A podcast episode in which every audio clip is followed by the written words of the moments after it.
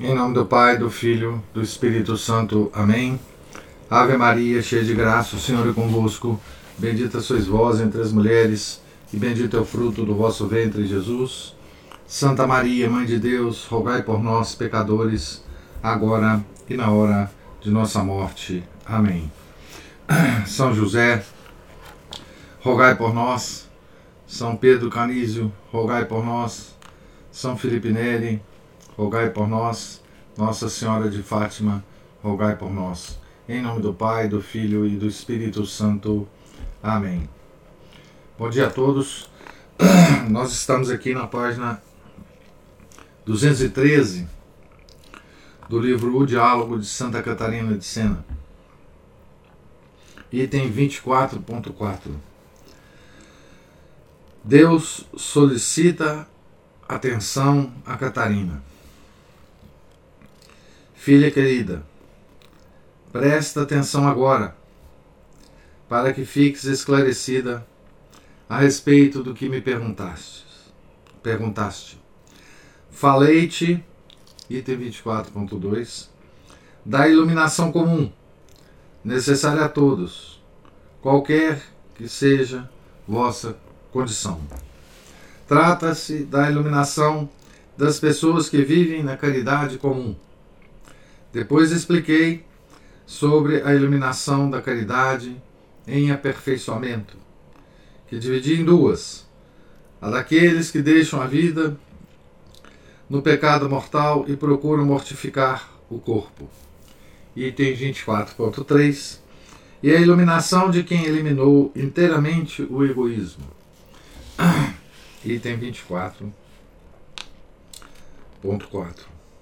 Esses últimos são homens perfeitos que se alimentam na mesa do desejo santo. Agora passo a responder às tuas perguntas. Falo diretamente a ti e por intermédio aos demais. Item 24.5. Três atitudes fundamentais. Desejo a ti três atitudes, a fim de não impedires o aperfeiçoamento, o aperfeiçoamento a que te chamo, e para que o demônio, sob aparência de virtude, não instile em teu coração a semente da presunção, que poderia levar-te a aqueles falsos julgamentos que te desaconselhei 24.3. Pensando estar na verdade, errarias. Às vezes o demônio até faz conhecer exatamente a realidade, mas para conduzir depois ao erro. A intenção do maligno é transformar-te transformar em juiz dos pensamentos e intenções dos outros. Mas o julgamento, como disse, só a mim pertence. Item 24.5.1 Não corrigir o próximo. A primeira coisa que te peço é que retenhas tua opinião e não julgues os outros imprudentemente. Eis como deves agir.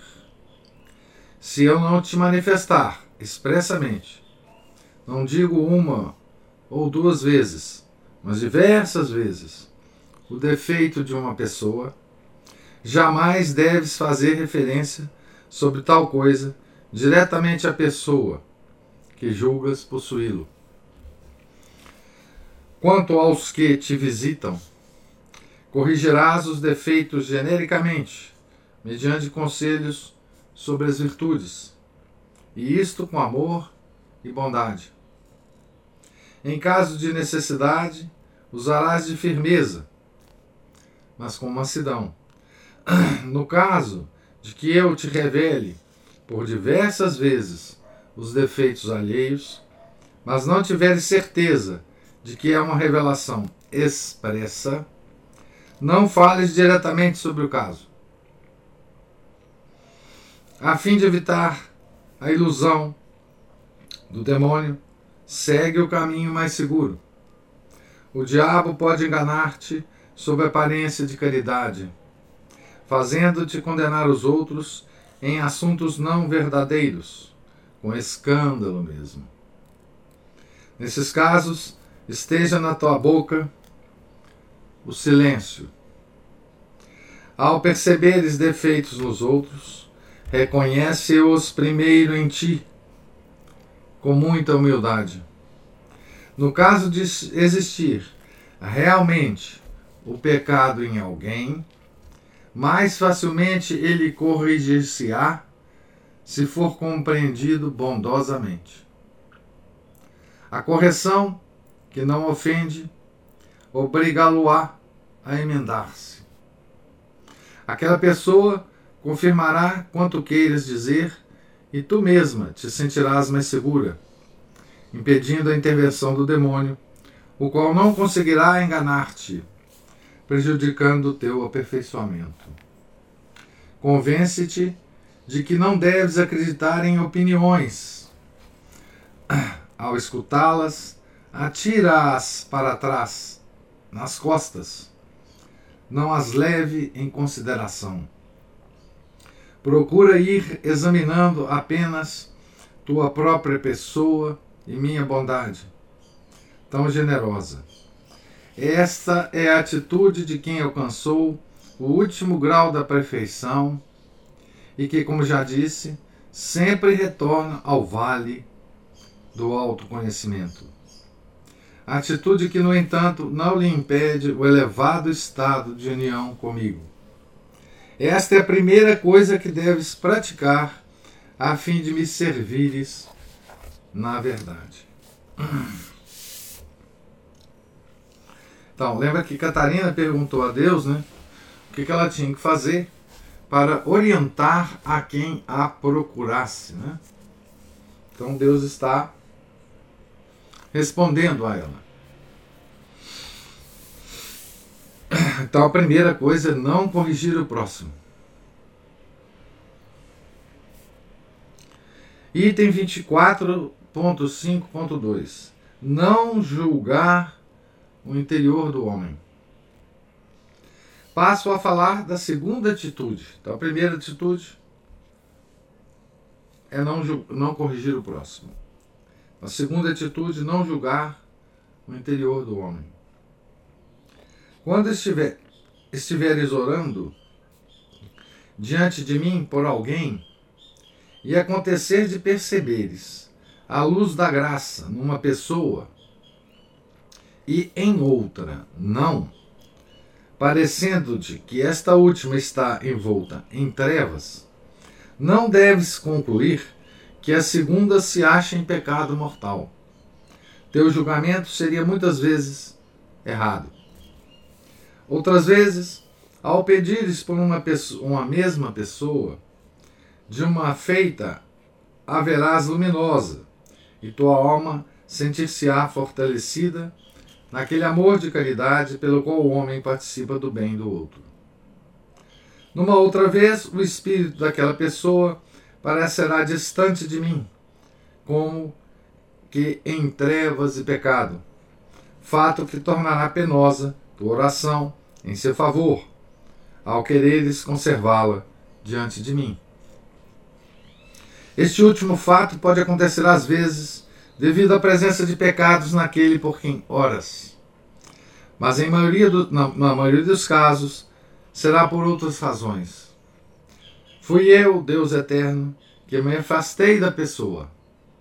Conforme expliquei ao tratar dos estados da alma, retiro-me das almas a fim de que elas progridam no amor. Embora a alma continue em estado de graça, ausento-me quanto às consolações e deixo o espírito na aridez, tristonho e vazio. Quando alguém ora por tal pessoa, costumo transmitir-lhe esses mesmos sentimentos. Quero que ambos, unidos, se entreajudem no afastamento da nuvem que pesa sobre aquela alma. Como vês, filha querida, seria iníquo iníquo e digno de repreensão se alguém julgasse que a alma está em pecado mortal somente porque a fiz ser envolta em dificuldades, privada de consolações espirituais que possuía antes. Tu e meus melhores servidores deveis esforçar-vos por conhecer-vos melhor, bem como por conhecer-me. Quanto a julgamentos semelhantes, deixai-os para mim. A mim, o que me pertence. Vós, sede compassivos e desejosos de minha glória e da salvação dos outros homens. Manifestai as virtudes e repreendei os vícios, tanto em vós como nos outros, segundo a maneira como indiquei acima, no primeiro, uh, no item 24.5.1. Desse modo chegareis até mim, após entender e viver a mensagem do meu filho, a qual consiste na preocupação consigo mesmo, não com os demais. É assim que deveis agir, se pretendeis praticar a virtude desinteressadamente e perseverar na última e perfeitíssima iluminação, repleta de desejo santo, isto é, de zelo pela minha glória e pela salvação do próximo. Então, aqui o conselho de não julgar o interior do homem, né? É porque Santa Catarina, alma privilegiada, às vezes, quando rezava por alguma pessoa, tinha impressões da alma dessa pessoa. Né? Impressões sobre o estado da alma dessa pessoa. Né? Então Deus está orientando Santa Catarina aqui a não se deixar levar por essas impressões. Né? Para nós que somos, que vivemos na caridade comum, na melhor das hipóteses, né? nós não temos essas revelações diretas né, da, da alma da pessoa. Então nós devemos simplesmente rezar né, pelas pessoas. Então, e, e, e seguir o conselho que Deus dá para Santa Catarina, né? Não julgar o interior do homem. Ou seja,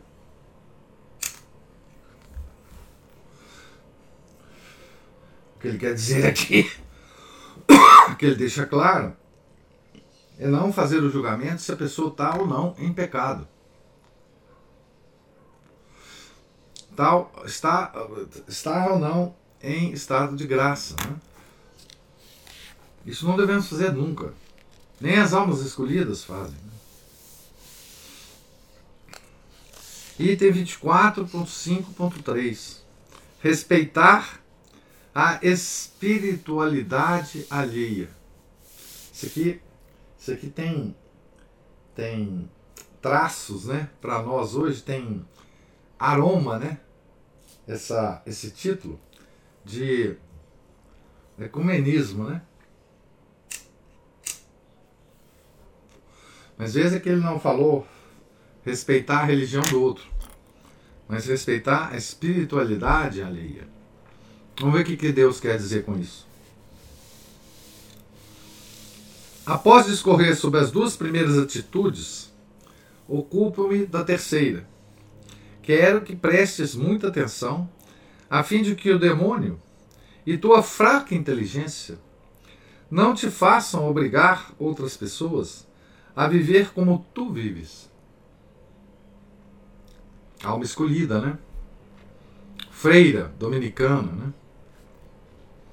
É assim que ela vivia, né?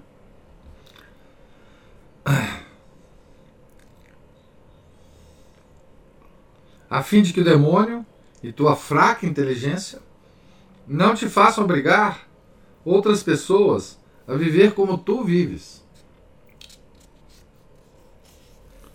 Tal ensinamento seria contrário à mensagem do meu filho. Ao ver que a maioria das almas segue pela estrada da mortificação, alguém poderia querer orientar todos os outros a seguirem pelo mesmo caminho.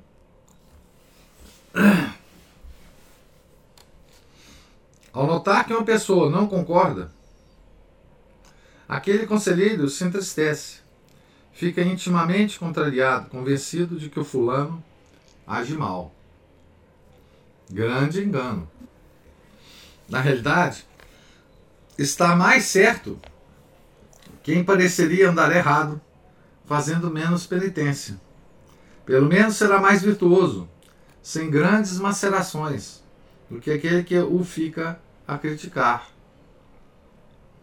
Já te disse, item 2.9, que devem ser humildes aqueles que se mortificam. Considerem as penitências como meros instrumentos, não como meta. Normalmente, as murmurações prejudicam o aperfeiçoamento no amor. De novo, ele insiste na, nas murmurações. Né? Quem se penitencia, não seja mal. Não ponha sua santidade unicamente no macerar o corpo. O aperfeiçoamento encontra-se na eliminação da vontade própria. A atitude desejável para todos é que submetam a má vontade pessoal à minha vontade, tão amorosa. É isso que eu desejo. É esse o ensinamento do meu filho. Quem o seguir estará na verdade. Não desprezo a penitência. Ela é útil para reprimir o corpo quando ele se opõe ao espírito. Mas, filha querida, não a deves impor como norma.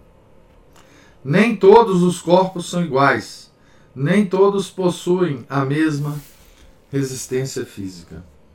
Um é mais forte que o outro. Como afirmei, item 2.9, muitas vezes motivos fortuitos aconselham a interrupção de alguma mortificação iniciada. Ora, Seria falsa tal afirmação se a penitência fosse algo de essencial para ti ou para outra pessoa. Se a perfeição estivesse na mortificação, ao deixá-la, julgaríeis estar sem minha presença. Cairíeis no tédio, na tristeza, na amargura e na confusão. Deixaríeis o exercício da oração realizando ao mortificar-vos. Interrompida assim, com tantos inconvenientes, a mortificação nem seria mais agradável ao ser retomada. Eis o que aconteceria se a essência da perfeição consistisse na mortificação exterior e não no amor pela virtude.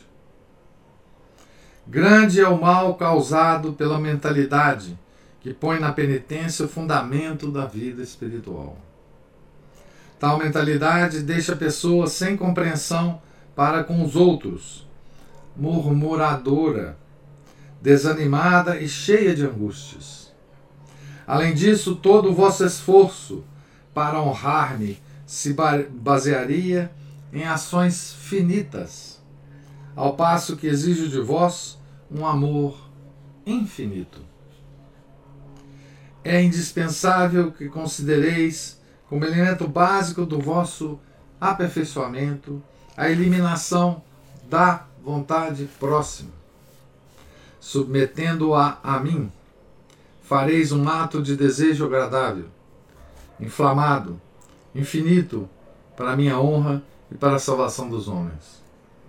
Será um ato de desejo santo, que em nada se escandaliza, que em tudo se alegra, qualquer que seja a situação que eu permita para vosso proveito. Não se comportam desse modo os infelizes que seguem por estradas diferentes daquela, reta e suave, ensinada por meu filho. Comportam-se de outro jeito, julgam os acontecimentos de acordo com a própria cegueira e com o errado ponto de vista. Caminham como loucos sem tirar proveito dos bens terrenos, nem gozar dos celestes. Como afirmei antes, item 14.11, já possuem a garantia do inferno. Então Deus está insistindo aqui, né? com Santa Catarina e conosco, né? que as mortificações exteriores têm infinitamente menos importância para ele do que a mortificação da vontade. Mortificação da vontade.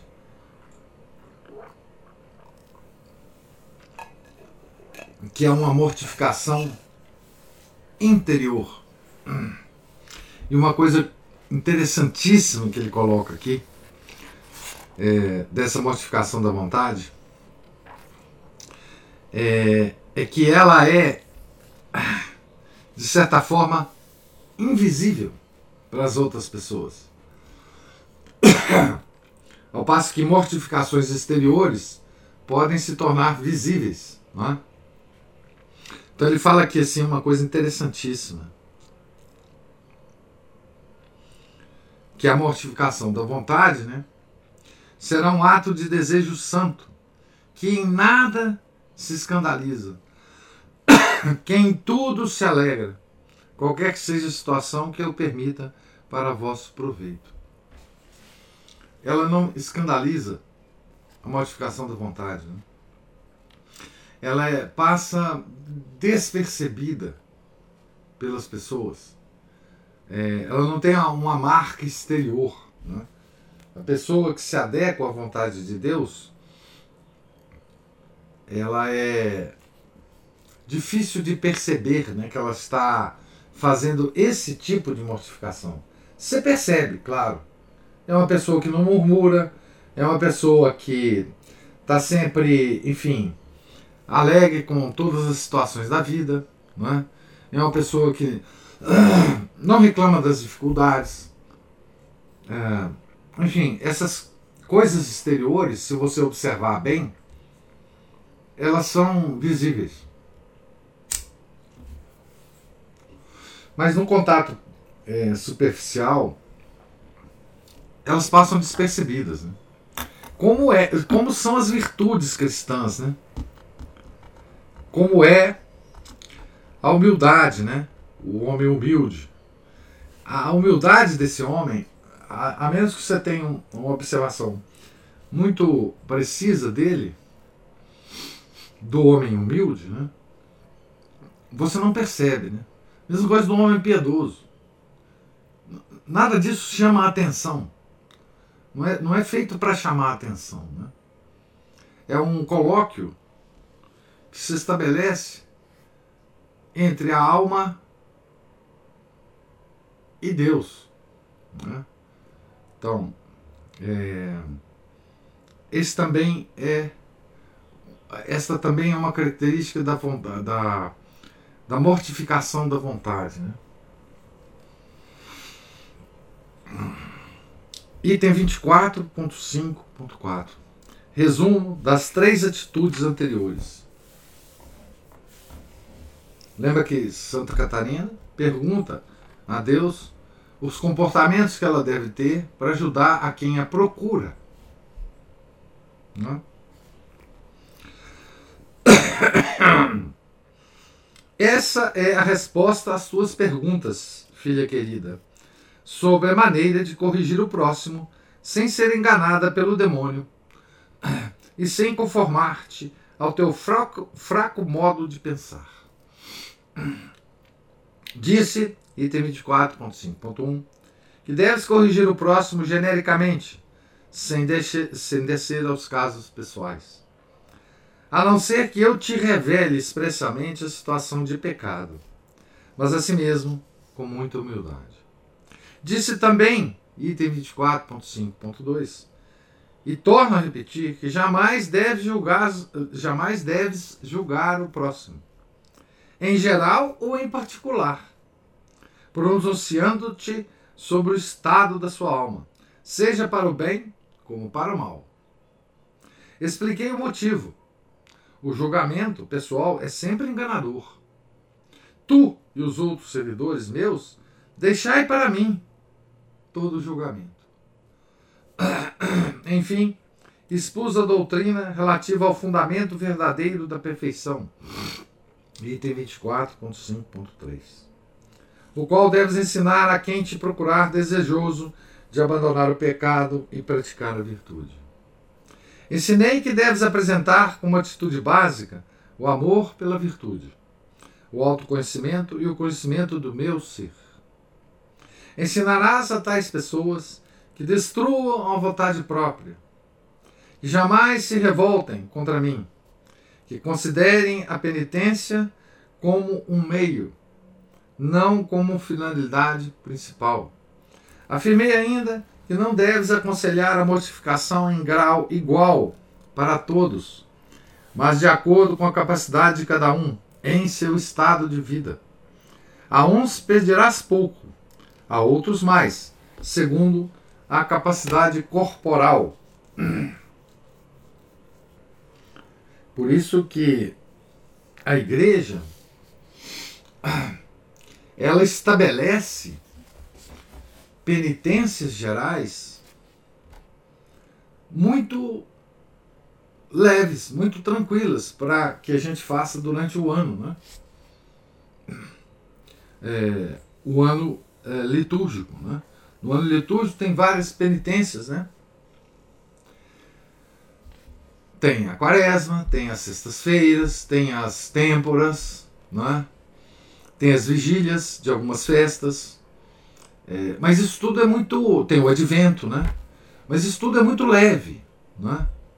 É, é, então, essas penitências da igreja é, que são estabelecidas são muito leves, todas as pessoas é, podem fazê-las. E tem as exceções também, né? Que a, que a igreja é, concede, né? As exceções, por exemplo, é, a, os jejuns, né? Os dias de jejuns, ela concede é, é, algumas exceções a, por exemplo, trabalhadores braçais, a camponeses, a, enfim. Né? Então, ela é muito ciente, né? a igreja é muito ciente disso que Deus está falando para Santa Catarina. Né? Pelo fato de dizer-te que só deves corrigir genericamente, não pretendo afirmar que jamais has de corrigir pessoalmente. Serás até obrigado a fazê-lo. Quando alguém se obstina em não emendar-se, podes, podes recorrer a duas ou três pessoas. Mateus 18,16. E se isso for inútil, apresenta o caso à hierarquia da Santa Igreja. Ensinei que não deves corrigir tomando como norma teu modo pessoal de ver, teu sentimento interior. Baseando-te nele, não podes mudar de opinião sobre as pessoas. Sem prova evidente ou revelação expressa, não repreendas ninguém. Tal modo de agir é o mais seguro para ti, pois ele evita que o demônio te engane com aparências de amor fraterno. Olha o que, que Deus está falando para Santa Catarina. Né? Você imagina nós, né? O que, que ele falaria, né? Santa Catarina é a alma escolhida.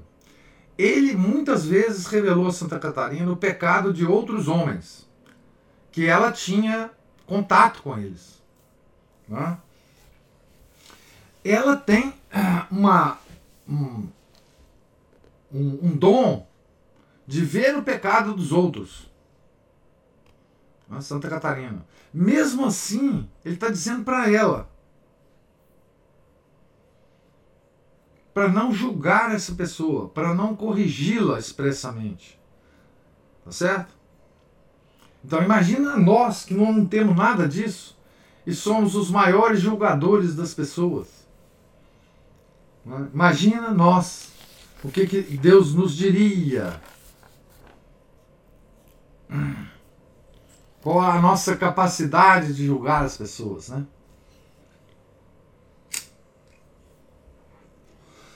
E como nós gostamos de julgar, né? Como nós gostamos de afirmar, nossa, essa pessoa vai para o inferno. Essa tal não se das quantas. Quanto nós estamos enganados e fazendo coisas contrárias à vontade de Deus, né? Ensinei que não deves corrigir tomando como norma teu modo pessoal de ver, teu sentimento interior. E é a única coisa que nós temos. Nós não temos as revelações que Santa Catarina tem. Nós não temos os dons espirituais que ela tem. Não? É? Nós só temos isso. O nosso modo de ver. Não é? Um sentimento interior. Item 24.6 Visões e alegria espiritual. Filha querida, expliquei-te o que é necessário fazer para o aperfeiçoamento da alma. Vou atender agora àquele teu pedido relativo à minha presença durante as visões ou demais manifestações que alguém julgue ter. Disse. Então, esse aqui é discernimento dos espíritos, hein, gente? Isso aqui é o, o núcleo do discernimento da presença de Deus ou do demônio né, em várias situações, né? Disse que o sinal distintivo de que eu estou visitando a alma é a alegria o desejo das virtudes e, sobretudo, grande humildade e amor. Tu me perguntaste, porém, se a alegria não pode iludir a alma. Desejas estar do lado mais seguro. Queres um sinal distintivo de que não padeça engano. Vou falar-te de uma possível ilusão e sobre o modo de saber quando a alegria é autêntica ou não. Então, o sinal distintivo, os sinais distintivos de Deus é a alegria, o desejo das virtudes e, sobretudo, grande humildade e amor. Mas pode-se enganar a respeito da alegria. Então, Deus vai explicar aqui. Se, a, quando a, como discernir se a alegria é autêntica ou não? A ilusão possível é esta: alegra-se uma pessoa quando obtém aquilo que desejava. E quanto maior for seu desejo, menor atenção prestará à, à causa da alegria. A posse do objeto desejado, o prazer sentido, impedem que sua consideração seja clara e distinta. Isso acontece com as almas que gostam de consolações espirituais e vivem à procura de visões, depositando maior interesse nelas que em mim. Já te disse, item 18.1.2, que essa é a atitude daqueles que estão no estado do amor imperfeito. Eles se aplicam em obter consolações. Desculpe, eles se aplicam mais em obter consolações do que em amar. Pois bem, é exatamente nesse ponto que se acha a ilusão relativa à alegria. Outros enganos existem, mas, de, mas deles já falei longamente item 18.3.2. No caso presente, como acontece? Quem ama as consolações espirituais alegra-se grandemente ao recebê-las.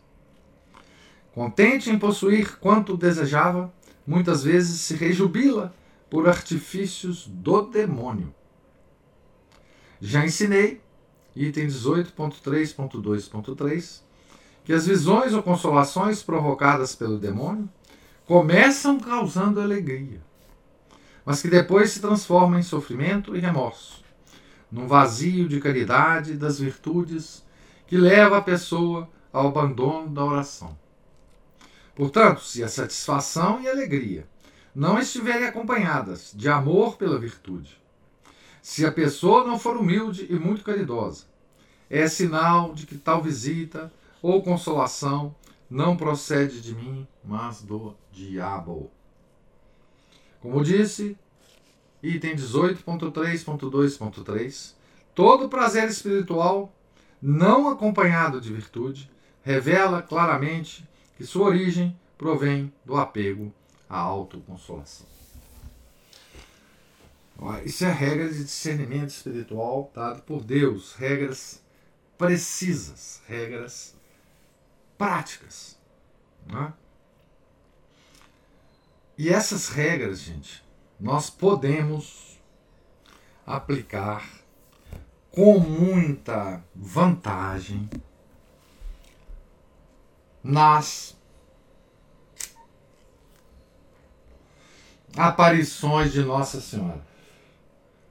Que hoje tem muitas, né? A gente tem de aplicar, tem de aplicar essas regras aos videntes. Para a gente ver como é que aqueles videntes, o que, que eles estão na verdade vendo. Se é Nossa Senhora ou outra coisa. Tá certo? Então, essas regras são precisas para quem é, recebe como graça especial a presença de Deus em sua alma. Então Deus está ensinando para Santa Catarina como ela é, tem as visões muito frequentes, como ela vai distinguir a presença de Deus ou do demônio na sua própria alma. Tá certo? Então, isso é a mais alta lição do discernimento dos espíritos. Né? Essa, essa coisa muito importante né, para nós, nesse tempo de evangelismo né, na igreja, esse tempo de renovação carismática, né? esse tempo de, de pessoas que aparecem, é, enfim, é, cheio de dons, não é? Muito importante, é?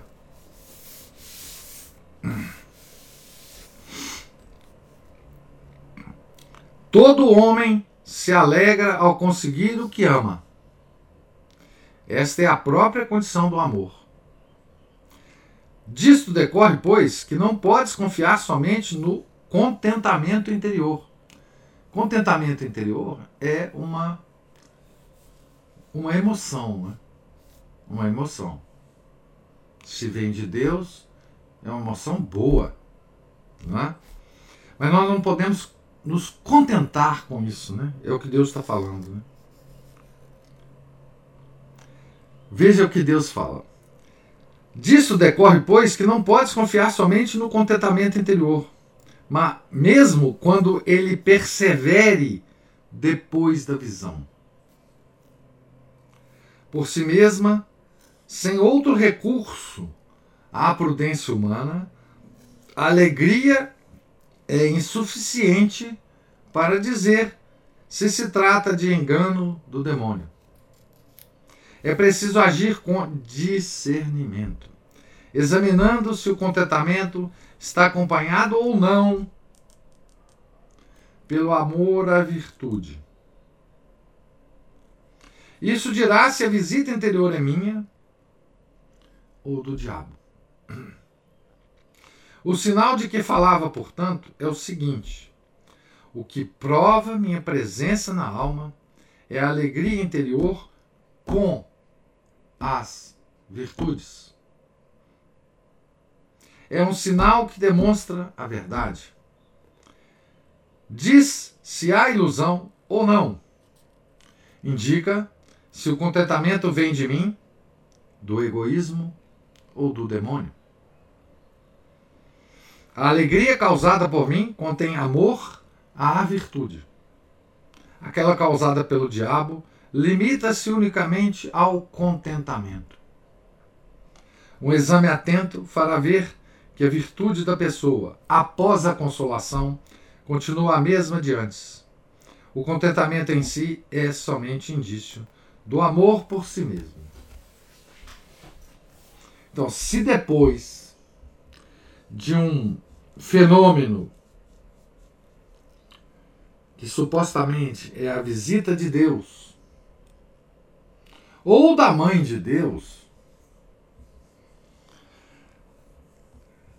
a uma pessoa é se a pessoa progride na virtude. Ou seja, se a virtude da pessoa continuar, seu amor à virtude, essa demonstração de virtude, continuar como antes, não é? O contentamento em si é somente indício do amor por si mesmo. Quero dizer-te, porém, que somente os imperfeitos caem nesta ilusão do elevo pelo prazer espiritual, dando mais valor ao dom do que ao doador. Os homens inflamados de caridade não pensam em si mesmos, mas em mim, o doador. Por atribuírem pouco valor ao tempo presente, colocam sua felicidade espiritual em mim e não se deixam enganar. Se o diabo os tenta iludir, manifestando seus pensamentos em forma de luz, dando-lhes alegria, eles sabem distinguir. Desapegados das consolações, usam de discernimento e percebem a ilusão. Por tratar-se de uma alegria passageira, sentem-se no escuro, humilham-se. Então, mediante o autoconhecimento, deixam de lado aquela consolação e apegam-se fortemente à mensagem de meu filho. O demônio confundido não mais voltará, ou somente raras vezes. As pessoas apegadas às consolações costumam receber muitas visitas do diabo em forma de luz. Que tais pessoas procurem entender, pela maneira explicada, se se trata de uma ilusão.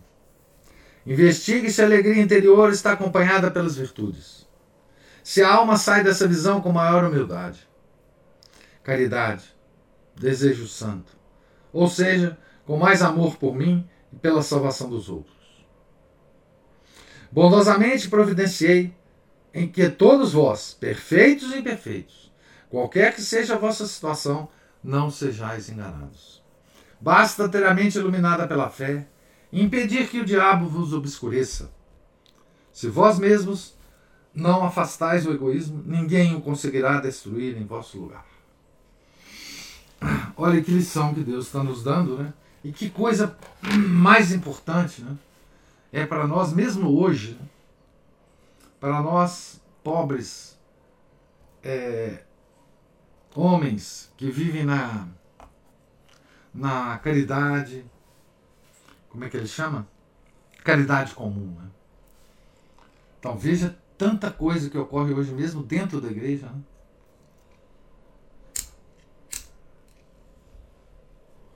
Principalmente aí do lado da da RCC, né? que pode ser muito bem, essas coisas podem ser muito bem é, manipulações do demônio. Né? Quantos não afirmam é, ter dons de profecia, né? Ah, dons de aconselhamento uh, inspirado, né? Tantos enfim, vocês conhecem muito mais isso do que eu, né? Eu fico sabendo é, dessas coisas é, por ouvir contar, né? Que tal fulano, tal padre, assim, assim, tem dom da profecia, ele vê no interior da alma das pessoas, ele confessa não sei das quantas, enfim. Vocês sabem muito mais dessas coisas que eu. Mas aqui ele dá uma regra uma regra. É? A regra principal é olhar para a pessoa que afirma ter esses dons e ver se ela está progredindo nas virtudes. Se ela é uma pessoa virtuosa, humilde, obediente. Não é? Ah, e hoje é fácil de ver isso. Né? Se ela tem canal no YouTube, se ela não tem, enfim. É, se ela procura o sucesso, né? de alguma forma. Então esse, esse capítulo aqui vale como é, uma aula sobre discernimento né? dos espíritos. Né? Isso é parte é, da teologia mística né, da igreja. Teologia ascética e mística. Né?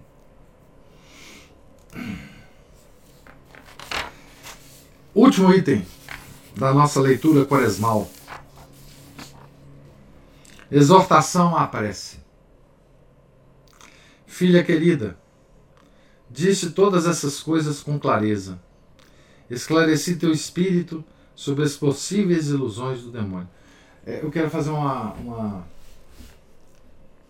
uma observação aqui. Imagina a tentação do orgulho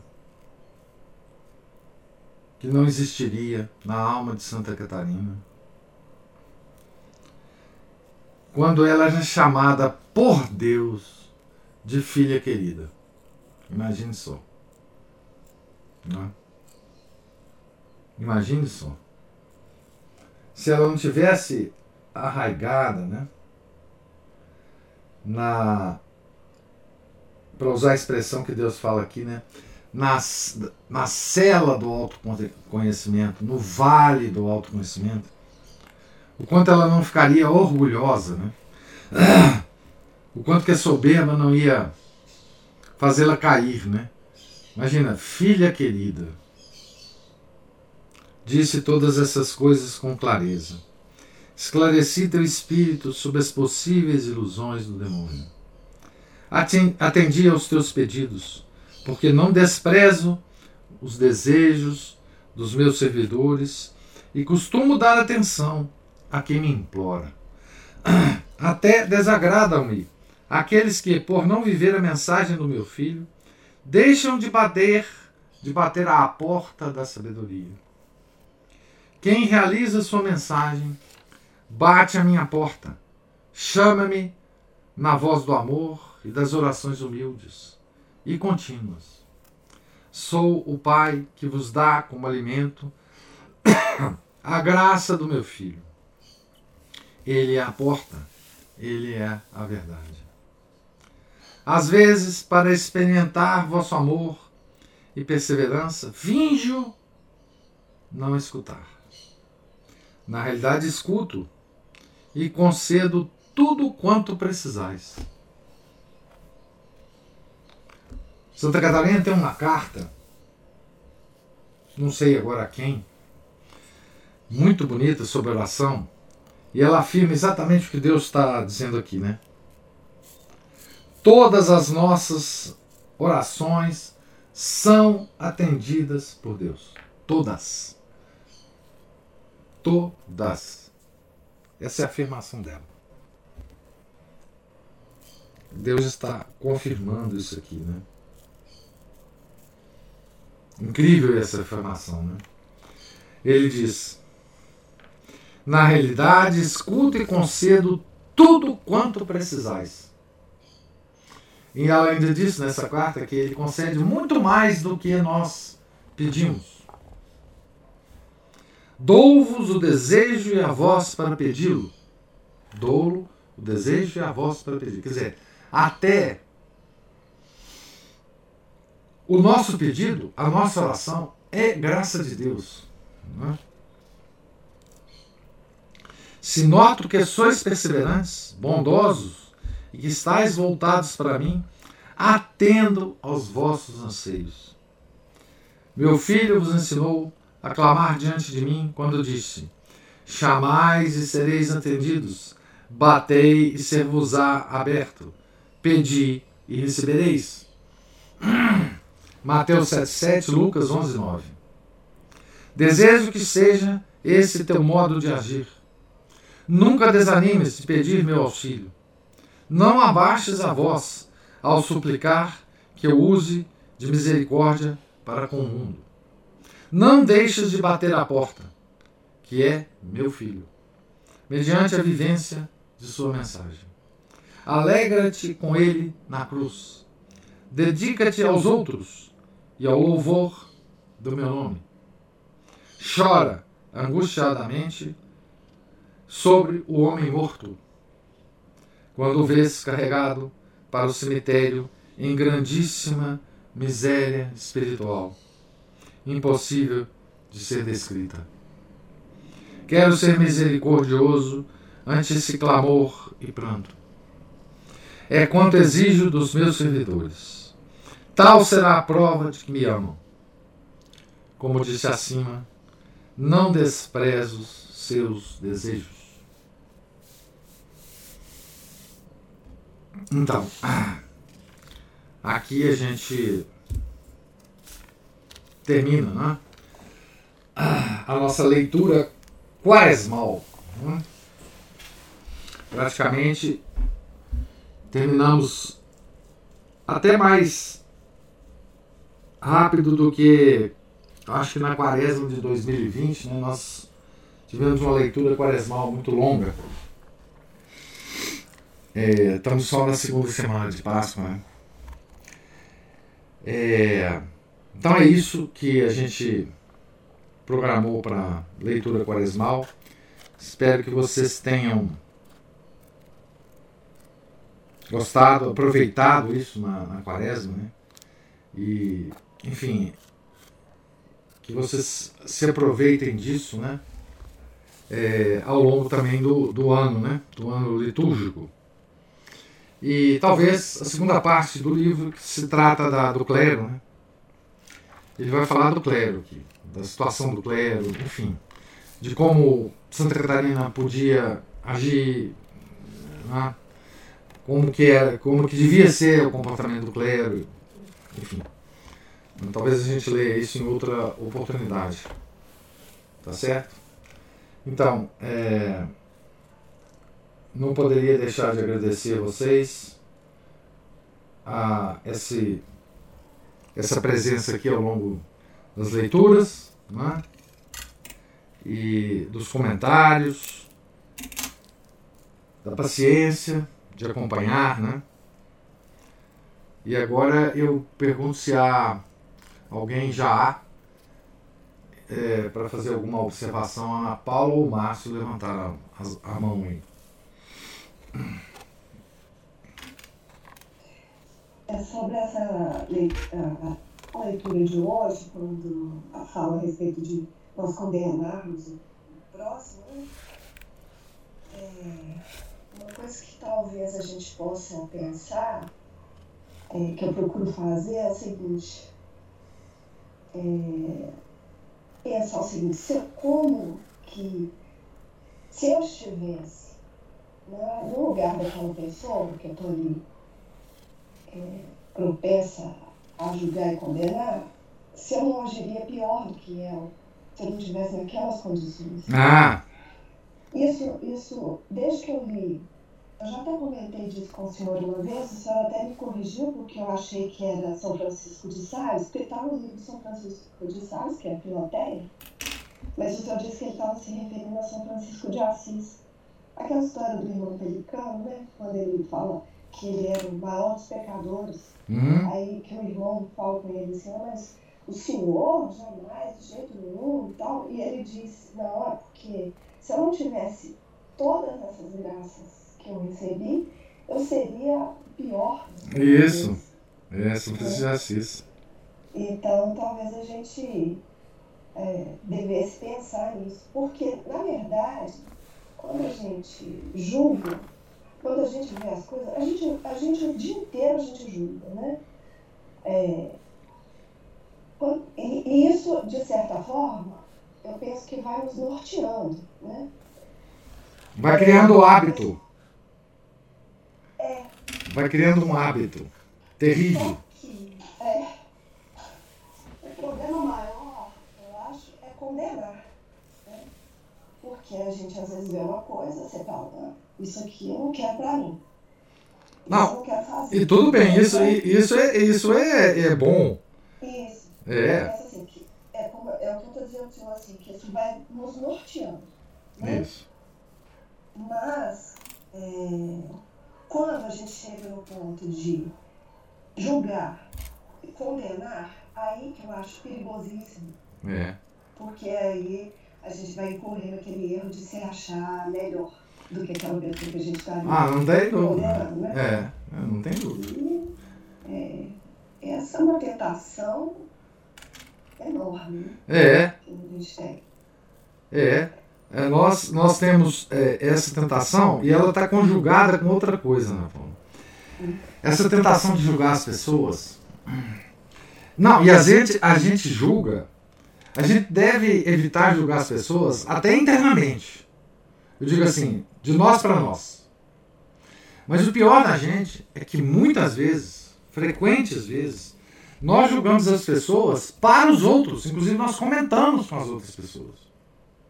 O nosso próprio julgamento. Às vezes não nem com a própria pessoa que nós estamos julgando, mas nós fofocamos sobre outras pessoas, emitindo julgamentos.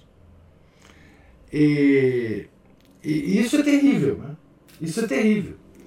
E, e, e, nós desenvolvemos hábitos terríveis em relação a isso. Nós somos habituados a fazer isso.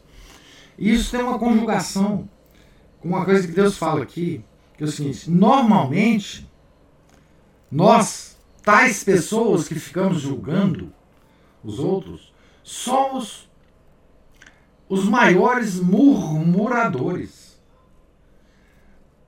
Esse, esse hábito de julgar as pessoas e o hábito de murmurar é, são hábitos correlatos à situação nossa de pouco autoconhecimento de pouco autoconhecimento. Nós, usando a expressão de Santa Catarina, nós temos nós não nos fechamos na cela do autoconhecimento e do conhecimento de Deus. Quer dizer, isso é um, uma prova mais que clara de que nós estamos é, num caminho errado. Veja, nós estamos é, nós estamos falando que a pessoa está no caminho errado. E no mesmo ato em que a gente fala isso, nós provamos que é nós que estamos, somos nós que estamos no caminho errado. Às vezes a pessoa nem está no caminho errado. O fato da gente observar, falar, comentar com outras pessoas certas coisas, prova que nós é que estamos no caminho errado. É uma coisa impressionante isso. Né? É, e como nós somos assim, meu Deus do céu, como nós somos assim. Como nós é, gostamos de falar dos outros. Aliás, essa é a nossa cultura atual. E, e esse, esse hábito, ele é valorizado. Ele é valorizado. Professor. Diga, Cristina. Eu ia falar exatamente isso é, nós hoje somos é, praticamente juízes de tudo, opinadores, juízes, opinadores e tal. Seria muito interessante conhecer a parte que a, que, dessa leitura sobre o clero, para a gente ter até um discernimento melhor sobre esse juízo, porque, claro que, no fundo, é, da nossa imperfeição, aí acabou de explicar. Ô, Fred, é, Ele está participando. É a nossa disposição de espírito, né, que a, é a nossa imperfeição que nos faz ter juízos errados. Mas nós precisamos formar juízo. É, o juízo do, do bom e do mal, do bem e Claro, é, claro. É, o que nós não temos é discernimento, disposição, santidade para fazer isso corretamente e nem abertura às inspirações de Deus. A gente não reza suficientemente bem. É, e às vezes a gente até se nega isso, porque é tão bom né, ficar falando mal dos é. caras, tudo. Mas é, é, existe essa, essa outra questão de que a gente vive uma crise imensa em relação à igreja, não ao nosso próximo dia a dia, porque em relação à nossa vida diária, é, a, o nosso estado é de julgamento errado e maldoso. Permanente. Isso é nossa vida, no, no, nosso dia a dia, com tudo que a gente vive, no trabalho e tal, com essa maldade da gente. A, a, mente da gente é, uma, é uma, um poço de maldade para fazer tudo isso, né? Agora, em relação ao clero, existe essa voz onisciente aí das redes, não julgueis, não julgueis, não critique. E assim, gente, nós estamos no meio de uma heresia horrorosa, né? E, e é preciso fazer juízo, mas é, Bom, eu te, agora eu tenho um livro, eu vou me dedicar à segunda parte. Depois vamos aguardar os fatos da leitura. É, o juízo. De, o ju... Foi isso. Muito, muito, muito obrigada, viu, professor? Nesse último dia, nosso agradecimento a essa leitura e aos comentários. Pois é, é, é para quem vai ler a segunda parte, só um alerta, né? O juízo de Deus é terrível sobre a hierarquia da igreja no século XIV, né? É terrível. É... Agora, mesmo, mesmo, Cristina, mesmo na nossa situação atual, vamos dizer na nossa situação atual, é... uma coisa é você, é, a Ana Paula já tocou nisso, né? Uma coisa é você observar uma pessoa, fazer um juízo dessa pessoa interno a respeito, enfim, dos defeitos que você está vendo na pessoa, do, dos maus comportamentos, e dizer assim: eu não quero fazer isso. Isso está errado e eu não quero. Rezar pela pessoa, tá certo? Isso é uma atitude perfeitamente natural e bondosa e caridosa, tá certo? Então você está aprendendo com as pessoas comportamentos que você não deve ter. Isso não é julgar a pessoa, isso não é difamar a pessoa, isso não é fofocar a respeito da pessoa. Né? Isso é lícito. Deus não está falando para você não observar as pessoas, os defeitos das pessoas e evitá-los. Não, Deus não está falando isso. Isso é lícito. Né? Em relação ao clero, o que aconteceu conosco por culpa nossa e do clero, é que nós não mais respeitamos a hierarquia da igreja. O fato é isso. Não respeitamos. Por um lado, nós não, em muitos aspectos, nós não podemos respeitar no sentido de seguir as orientações. Não? É? Isso é uma coisa, não seguir as orientações. Não é? Outra coisa é desrespeitar a pessoa. A pessoa, do clero, do bispo, do, do padre, enfim. Desrespeitar no sentido de difamar. Existe um, um, uma linha muito tênue entre difamar uma pessoa, não é? E discutir com essa pessoa ah, e apontar para ela com argumentos sólidos os erros dela.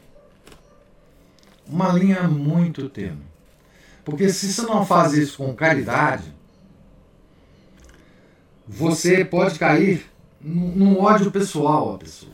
Né? Por exemplo, a gente vê muitas críticas de fiéis leigos à hierarquia da igreja, muito desrespeitosas. Tá certo? É... Isso é errado. Isso é errado. Isso é desrespeito é, humano. Vocês estão me ouvindo? Porque o Paulo falou que a, conexão dele caiu. Eu não sei se é a minha que está com defeito. Não, estou vendo o senhor perfeitamente. Tá, venda é um, um, um castigo. Mas enfim. É, então, essa, essa linha é, é tênue. Por quê? Porque nós tendemos a agir, hoje em dia, como verdadeiros revolucionários. Nós tendemos a reagir à crise da igreja como se nós fôssemos revolucionários franceses como se nós estivéssemos querendo derrubar a Bastilha. Né? E isso é um problema nosso. Nós não sabemos agir de modo diferente. Ou seja, é, nós somos manifestantes. Nós queremos manifestar. Né? E assim, a qual que é a, a atitude nossa ideal? Eu não sei. Mas o que eu sei é que a gente nunca deve utilizar métodos revolucionários para conseguir qualquer coisa. Nós não somos revolucionários, ou não devíamos ser. Nós somos católicos. Se a gente não sabe, diante de uma circunstância qualquer, como agir de modo católico, o que a gente deve fazer, o que a prudência humana nos recomenda, é não fazer nada. É não fazer nada. Se a gente não sabe como responder a certas coisas que a hierarquia da igreja nos diz, não respondamos. Porque se a gente agir com um impulso nosso, o nosso impulso sempre será revolucionário. Sempre será. Sempre será exaltado. Sempre será. É, enfim. Errado. Então a gente tem que ponderar muito as críticas. Né? É, eu digo as críticas cotidianas, as críticas que a gente. As críticas de, de vídeos no YouTube, de, de comentários dos vídeos a gente tem que ponderar muito sobre isso. Eu não estou dizendo, por exemplo, é, que a gente não deva escrever textos a respeito, escrever livros a respeito da crise da igreja, contra-argumentar os argumentos que são falados em documentos de bispos, de, de cardeais, é, do Papa. Não estou dizendo isso. Eu estou dizendo que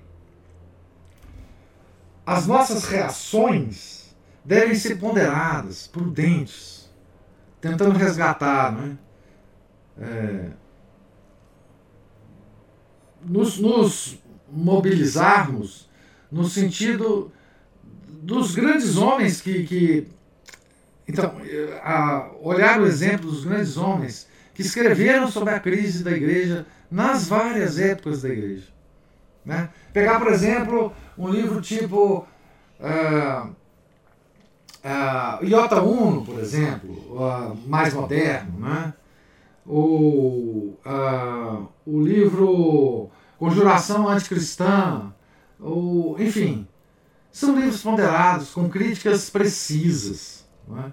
O, o, o fato hoje é que a gente quer, quer resolver uma situação por modo revolucionário. Nós queremos tomar o poder.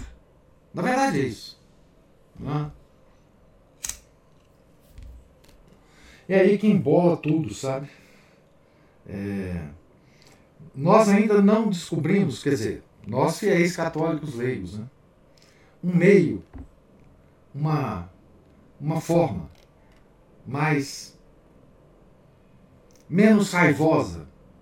Muitos de nós, né? Muitos de nós. Alguns sim têm mais ponderação, né? Menos raivosa para, raivosa para para reagir à crise da igreja. Né? Nós somos muito emocionais. Né? É, eu acho que sim, a crise agora ela nos desafia muito, porque eu sou uma das pessoas que assim, eu fico com muita raiva. Recentemente eu até coloquei um dos nossos grupos aí um, um vídeo de uma coisa que aconteceu aqui na igreja de São José. É não ter seminua, como a cobra. Uhum. Isso é de uma dignidade, de um vilipêndio. E eu me pergunto assim, como é, que, como é que os católicos conseguem permanecer assentados durante uma missa em que entra pela igreja fora, não acho que, eu não sei se era mulher, se era travesti, o que era, seminu, botando uma cobra com uma música insinuante.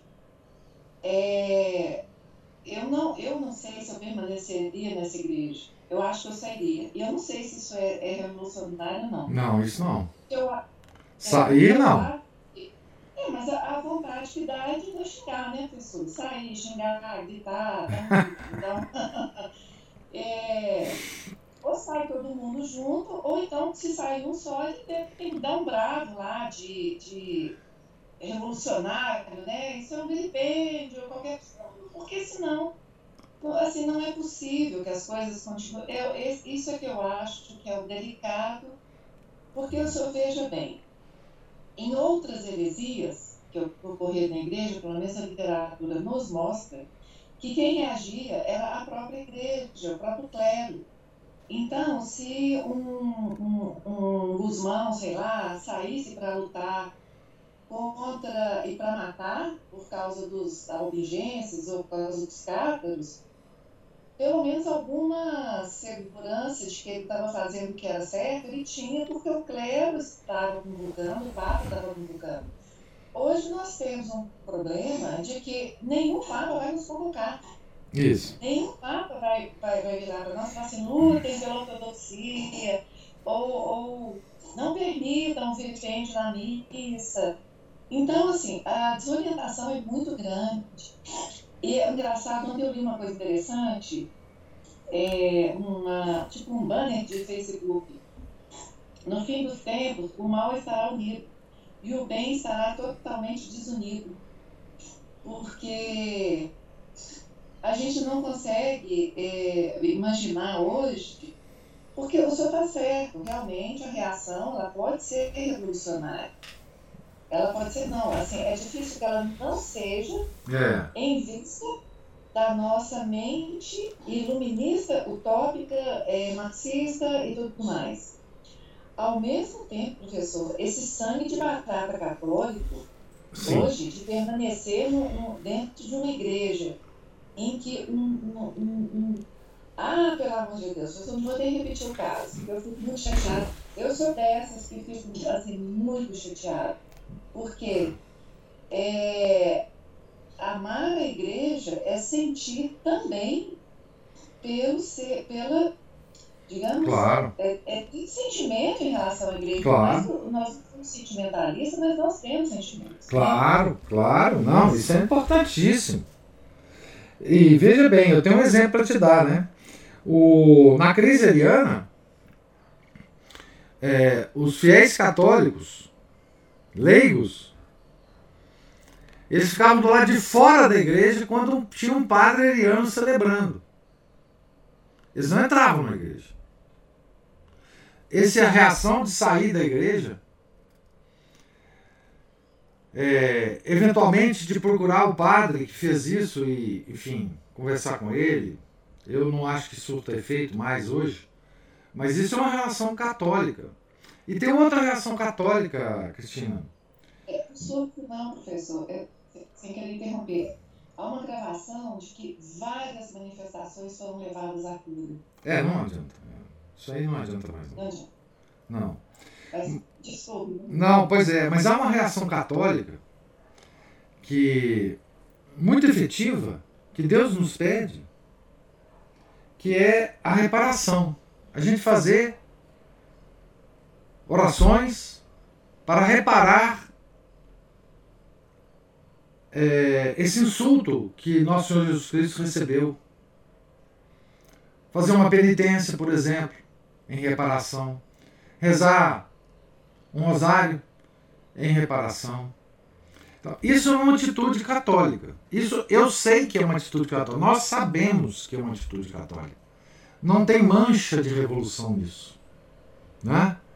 Por exemplo, rezar em reparação ao insulto que Nosso Senhor recebeu dentro da igreja, da sua igreja, da igreja do seu pai adotivo, consagrado ao seu pai adotivo. É, enfim, isso é uma reação católica. Ah, é uma reação católica reclamar com o bispo. É uma reação católica. Eu não acredito mais que na efetividade dessa, dessa reação hoje mais. Eu não acredito mais.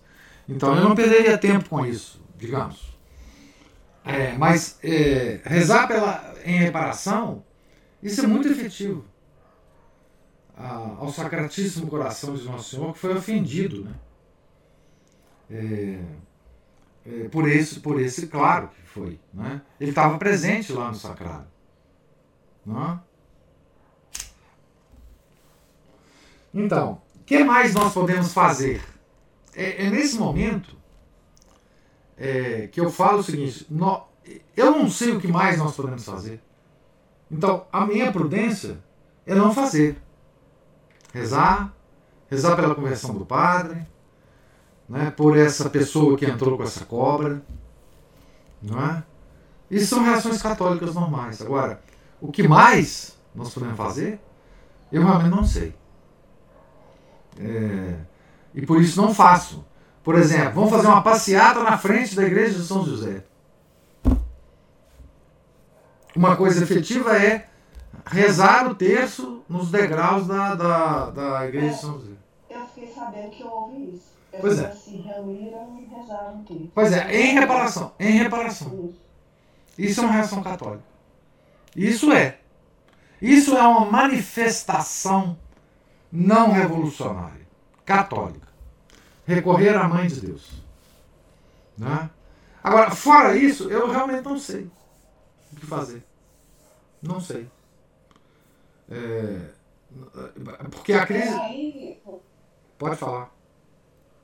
Não, é, aí eu acho que é uma apuração, digamos assim, da nossa espiritualidade, você fazer isso plenamente convicto de que pode até ser que a situação é, da igreja não mude, mas pelo menos a reparação foi aceita, né? É. Aí é uma, digamos assim, é você ter essa- o que é exatamente o que Deus está dizendo para Santa Catarina, uma pureza, uma limpeza espiritual, que você é e- e- e, quer dizer, e chorar, e chorar pela alma do padre, chorar pela alma dessa menina, chorar pela alma dos fiéis que conseguiram ficar dentro da igreja, rezar pela salvação deles. É, Veja, mas isso tudo são manifestações, exceto o terço na, na escadaria da, da, da igreja, são, são coisas é, pessoais internas, ninguém vê isso. Não é? São coisas entre nós e Deus. Nós sabemos que foi uma ofensa cometida a Nosso Senhor, o Sacratíssimo Coração de Nosso Senhor e o Imaculado Coração de Maria. né? Imagina uma igreja é, dedicada, consagrada ao, ao casto esposo de Maria, como Maria não deve ter sofrido, né? Então, nós devemos preocupar com isso, com as almas das pessoas que estavam lá, com a alma do padre, com a alma do bispo que permitiu isso, né? E com os dois corações que foram ofendidos. Muito mais do que nós podemos sequer imaginar que foram ofendidos. Bom, é, enfim, essa é uma reação católica, né? Que eu posso imaginar ter, né? Mas eu estou procurando aqui, gente, o livro que nós vamos ler. E... Mas eu vou achar ele uma hora. Eu vou divulgar nas nossas nas nossas listas, que é a, a biografia de São Pedro. É, é, tá por algum lugar aqui, nós, nós estamos mexendo nos livros aqui todos, tá em algum lugar, mas eu vou divulgar lá na, nas nossas listas o livro que nós começaremos a ler amanhã, que é uma biografia de São Pedro. Né? São Pedro é, vocês vão ver, ele tem muitas partes dessa biografia que é romanceada, obviamente, porque nós não temos é, informações históricas é, muito precisas sobre os detalhes da vida de São Pedro. Mas nós vamos caminhar nesse livro e esse livro é muito mais ameno, muito mais muito menos pesado, né, do, do que essa leitura quaresmal que nós fizemos, né? E vamos pelo menos nos aliviar um pouco né, a nossa alma e até nos divertirmos um pouco com a, a personalidade do nosso primeiro Papa, né? Tá certo? Então, mais uma vez eu agradeço, Deus lhes pague a paciência aí durante a quaresma é, de 2022, ah, os comentários né, que foram extraordinários. Né? Isso vai ficar gravado, as pessoas vão poder ter acesso a, a essas leituras em outras quaresmas também, né? É, e aos comentários de vocês, tá certo? Tenham todos um, um santo dia. Fiquem com Deus. Em nome do Pai, do Filho e do Espírito Santo. Amém. Ave Maria, cheia de graça, o Senhor é convosco. Bendita sois vós entre as mulheres, e bendito é o fruto do vosso ventre, Jesus. Santa Maria, Mãe de Deus, rogai por nós, pecadores, agora e na hora de nossa morte. Amém. São José, casto esposo de Maria, rogai por nós. São Pedro Canísio, rogai por nós. São Felipe Neri, rogai por nós. Nossa Senhora de Fátima, rogai por nós. Em nome do Pai, do Filho, do Espírito Santo. Amém.